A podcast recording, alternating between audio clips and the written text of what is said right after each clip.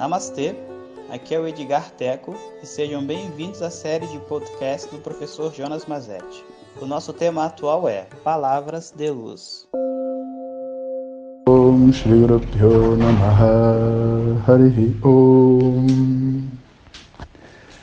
Bom dia pessoal, faz tempo que a gente não se fala, né? Então, primeiro um pouco de explicação. Nos últimos dias eu estive bem cansado e tentando resolver um monte de coisa que ia acontecendo na, no instituto e na minha vida pessoal, que realmente não foi possível gravar os áudios para vocês. Me desculpem, sei que muitos de vocês esperam pelos áudios e faz parte do dia a dia. E depois um dia emendou com outro e eu fui, tipo, relaxando e descansando e não senti que era o momento ainda de gravar. E para falar a verdade, eu tenho vontade de falar com vocês e por isso estou mandando esse áudio, mas eu ainda não não entendi direito o que, que eu tenho que dizer e, portanto, a gente ainda está assim numa pausa regulamentar do nosso programa natural aí dos áudios, onde a gente está falando sobre Vedanta.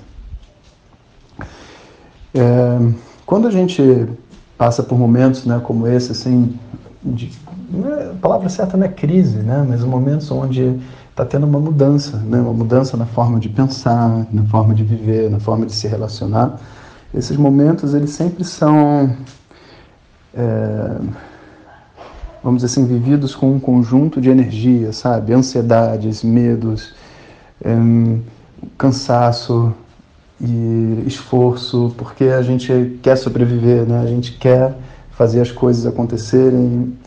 E uma das coisas que a gente costuma não fazer, que faz muita diferença nesses momentos, é realmente reescrever aquilo que a gente deseja, as nossas metas, o que a gente quer e o porquê. Né? Basicamente, quando a gente estabelece né, a nossa visão assim de trabalho, de vida, a gente estabelece baseado em como a sociedade está funcionando. E na hora que a sociedade começa a mudar a sua estrutura de funcionamento, naturalmente os meus desejos serão diferentes. Meu propósito pode até ser o mesmo, mas os desejos que eu tenho, onde eles vão me con con conduzir, né, isso é, com certeza, vai ser diferente. Né? Então, nós, enquanto, é, vamos dizer assim, seres integrados, né, que nós somos, por mais que as pessoas sejam muito individualistas, a gente não tem como não se conectar a essa energia toda que está acontecendo.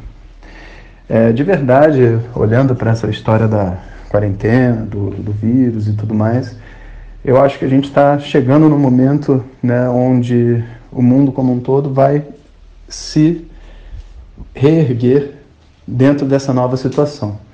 Eu, particularmente, não acho que esse, essa retomada vai ser algo com energia e força, porque eu acredito, assim, astrologicamente falando, que ainda tem outros problemas por vir, diferentes do corona, e que talvez tenham pegado carona no corona para poder acontecer mas pelo menos a gente vai ter um respiro durante alguns meses ou até ano, né?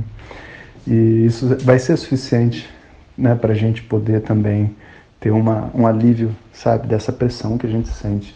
Mas até isso acontecer, do ponto de vista do Brasil, a gente está agora no momento mais difícil, né, do, da propagação aqui no, na, no nosso continente, aqui no nosso país.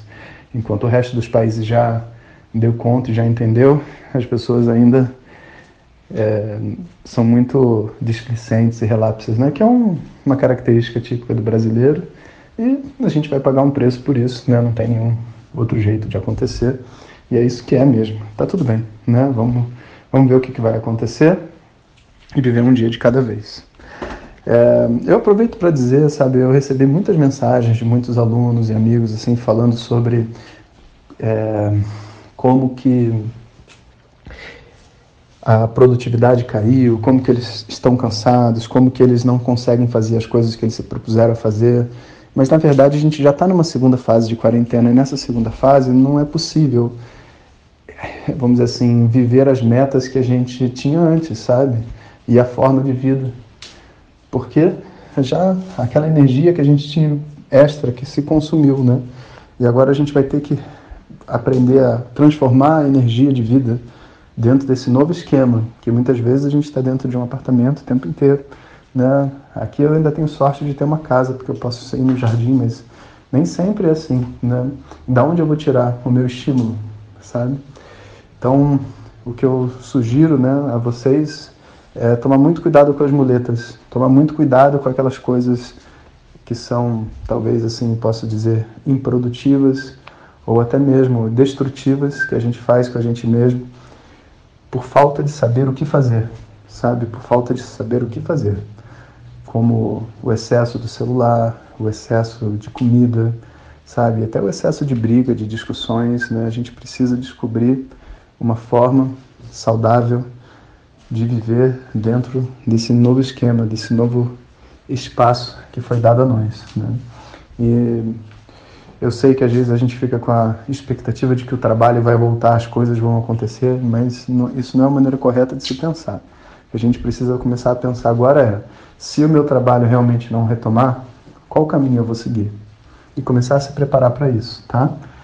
Então, pessoal, um abraço para vocês. Eu vou gravando assim os áudios aos poucos, mas se nesses dias vocês verem que algum dia não tem áudio, é porque eu ainda estou aqui na minha recuperação. Um abraço a todos. Hariom.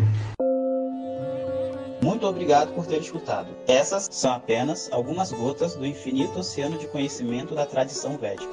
Para receber nossos áudios diretamente, clique no link que acompanha o título desse áudio ou baixe o nosso aplicativo Vedanta Zap. Om Tat Sat.